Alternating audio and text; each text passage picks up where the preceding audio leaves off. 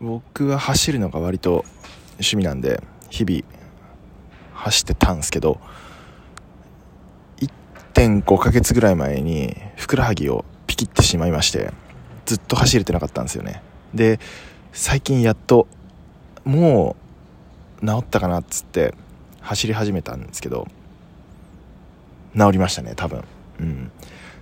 ここ何日か1日おきぐらいで、まあ、2キロとか5キロとかちょっとずつ距離増やしてで昨日8キロぐらいまで走ったんですけどまだピキんないんでまあおそらく治ったかなっていう感じっすね。よかったマジで。やっぱ走れるといいっすね。何がいいって僕走る時にポッドキャスト聞いてることが多いんでポッドキャストを聞く量がやっとなんか戻ってきたなっていう感じで